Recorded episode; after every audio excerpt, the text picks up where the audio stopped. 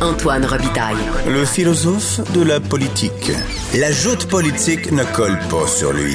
Il réussit toujours à connaître la vérité. Vous écoutez là-haut sur la colline. D'où vient l'idée de laïcité?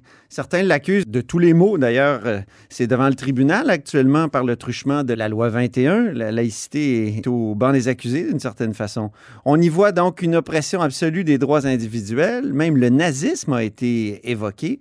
Pour discuter des origines de la laïcité, de l'idée de laïcité, euh, il y a l'historien Éric Bédard qui est au bout du fil. Bonjour. Oui, bonjour Antoine professeur à l'Université TELUC.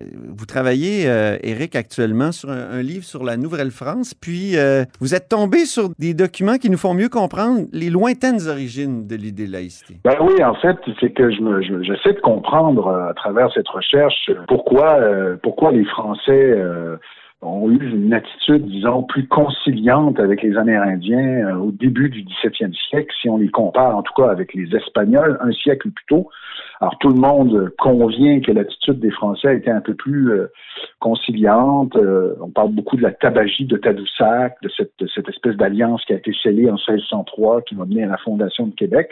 Donc les gens connaissent de plus en plus cet événement et cette, ces, rapports. Qu'est-ce que c'était cette tabagie de, de Tadoussac? Ben oui, cette tabagie, je le résume en deux mots, c'est que il y a une expédition euh, en 1603 euh, de, quelques Français. Tadoussac avait été fondé avec il y avait un tout petit poste qui avait été fondé par des marchands euh, et on, y échangeait un peu de fourrure, on y faisait sécher du poisson, on, espérait peut-être qu'il y, y, a un établissement plus permanent et on avait fondé ça autour de 1600. On, y revenait chaque année. Et on avait d'ailleurs ramené des montagnais en France, euh, des Inuits, pour euh, qu'ils apprennent le français. Et donc, en 1603, euh, parmi le, contingent de, Français qui se rendent à Tadoussac, il y a un jeune cartographe qui va être, qui va devenir célèbre pour nous, c'est Samuel de Champlain, qui à ce moment-là, qui n'est pas le, dirigeant de l'expédition. le dirigeant, c'est un, un dénommé François Dupont-Gravé. Et, mais, un coup de chance, ils arrivent à un moment où il y a une grande célébration euh, à Tadoussac. C'est, on, on parle d'environ 1000 autochtones euh, de la région du Saint-Laurent, des, des des Algonquins et quelques autres qui viennent de remporter une grande victoire contre les Iroquois au sud. Ils font une grande fête, une tabagie. Hein? Ils font du tabac, ils font une grande fête. Et les Français vont à leur rencontre. Ils sont 4-5 et ils ont avec eux un interprète, heureusement pour eux, euh, Inou, qui peut euh, permettre la communication. Et le grand chef, euh, enfin celui qui s'appelle Anadabijou, euh, dit à Samuel de Champlain et aux Français, écoutez, vous êtes les bienvenus ici, mais à une condition, vous allez combattre avec nous nos ennemis, donc les ennemis iroquois.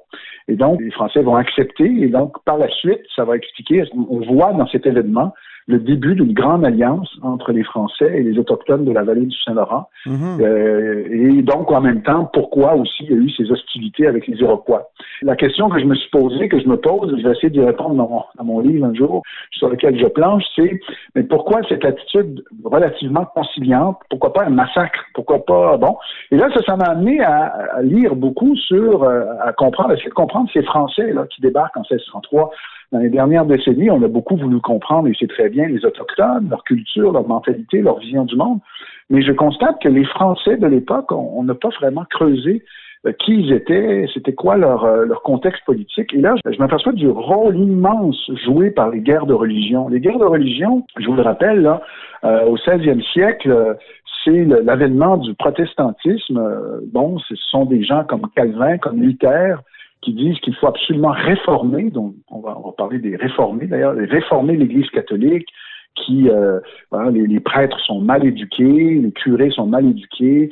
Euh, c'est une église qui se, qui se vautre dans l'argent, qui vend des, des euh, qui, qui, vend des, des, espèces de sacrements, donc qui, qui, qui, se compromet.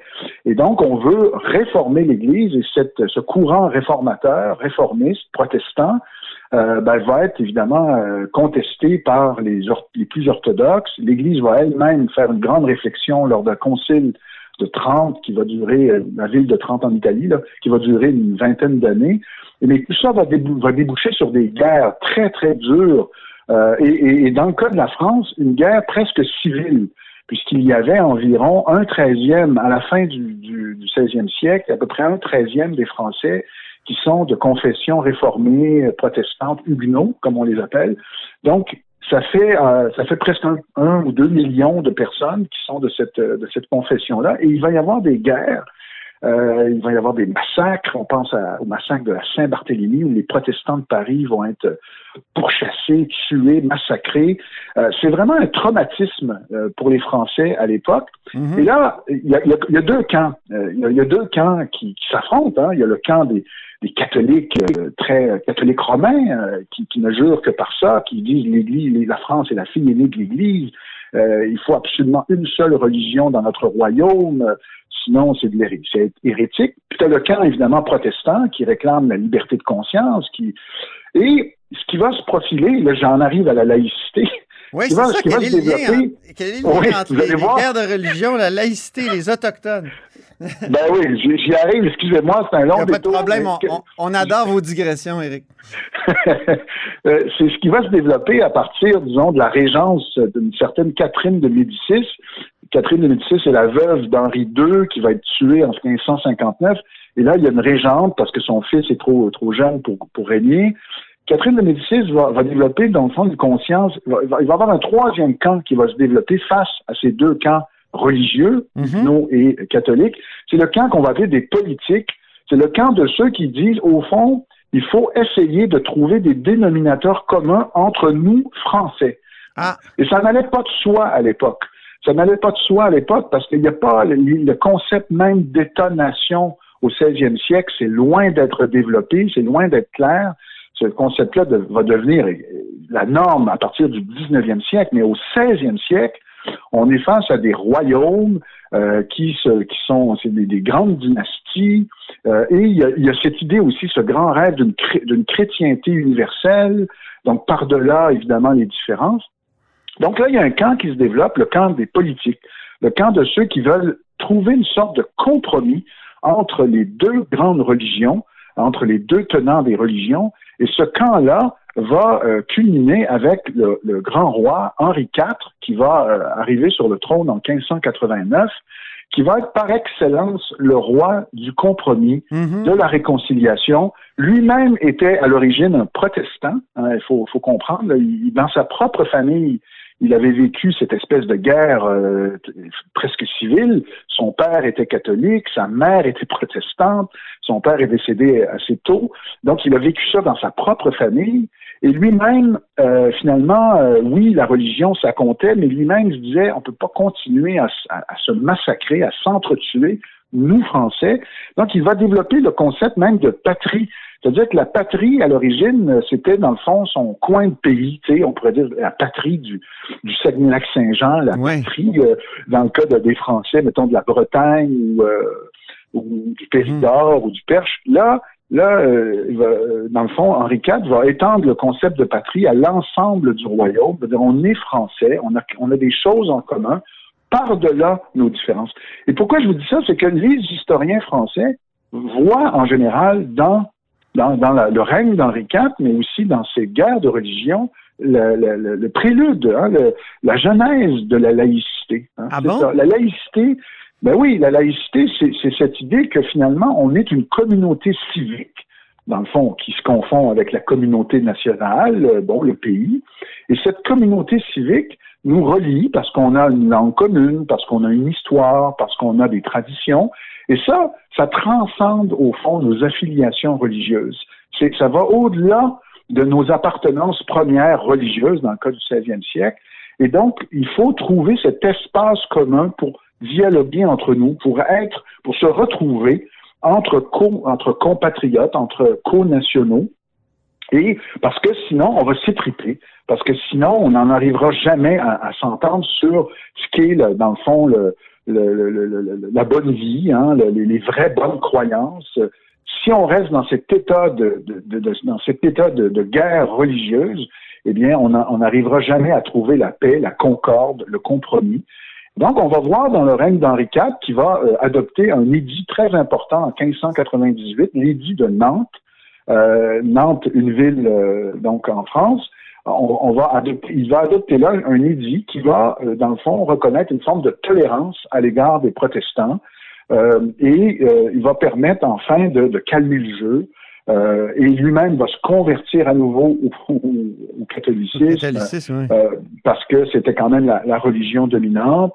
Mais et donc, euh, cet édit de Nantes est vu par euh, par les, spécialistes français de la laïcité comme, euh, dans le fond, un, lointain prélude à cette idée d'une laïcité, c'est-à-dire d'une d'un corps Mais c'est une, c'est une laïcité qui tolère, c'est pas une laïcité qui interdit. Or, notre loi l'interdit, certains signes religieux. Souvent, la laïcité à la française est conçue comme une espèce de, d'arsenal d'interdiction. Face à un commentaire comme celui-là, qu'est-ce qu'on peut dire? Qu'est-ce qu'on, comment on peut rattacher? Ouais.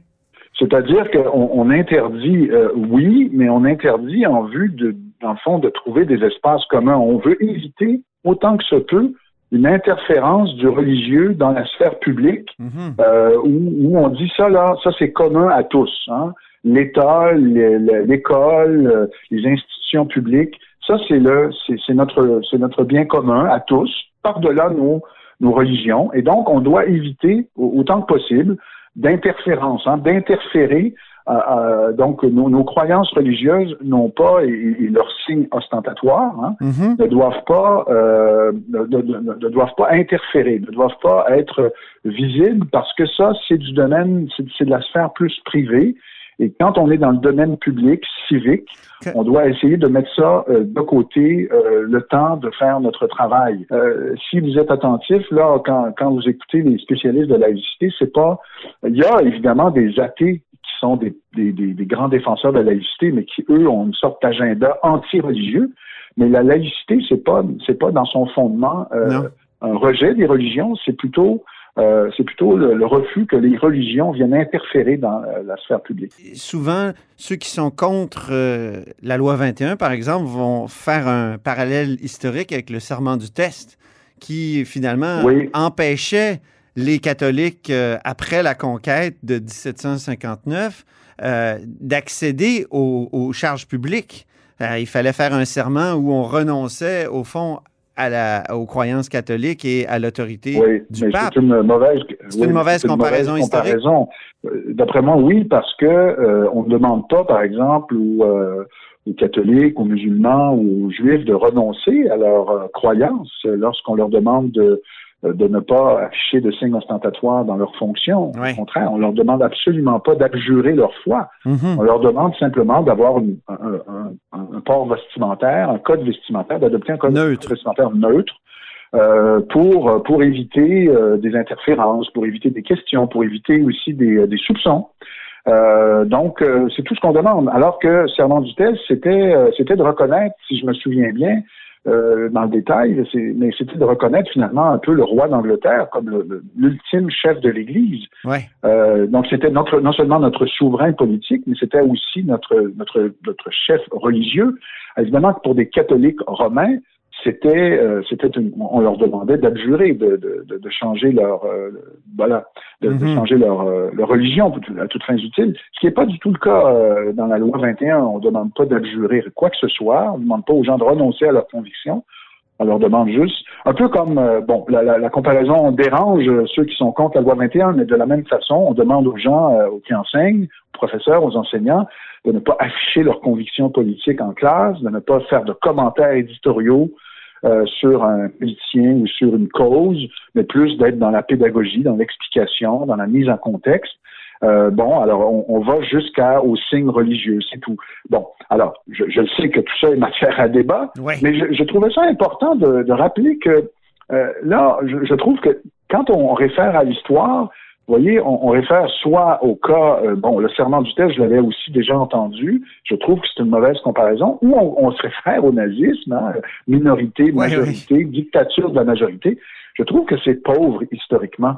Et, euh, on oublie, on oublie, oui, c'est vrai que la laïcité, c'est une tradition assez française.